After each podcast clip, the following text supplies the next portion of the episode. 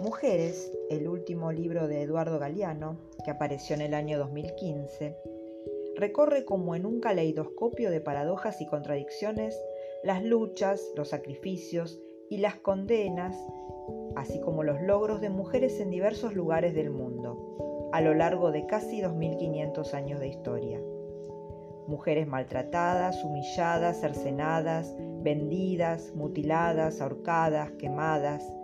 Mujeres a quienes les estaban vedados los derechos civiles, los cargos públicos, la, elección del compañero, pero también el canto, la música, el arte y el goce. Mujeres de todos los tiempos que contra viento y marea desafiaron el orden establecido y se animaron a soñar otro presente.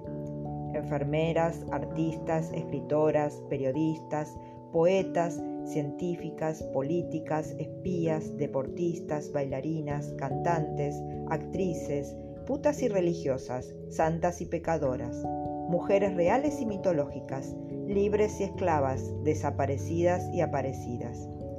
Ellas desfilan por las páginas de esta antología de textos publicados entre 1973 y 2012, a través de relatos que van reconstruyendo el andar cizagueante de un mundo fracturado.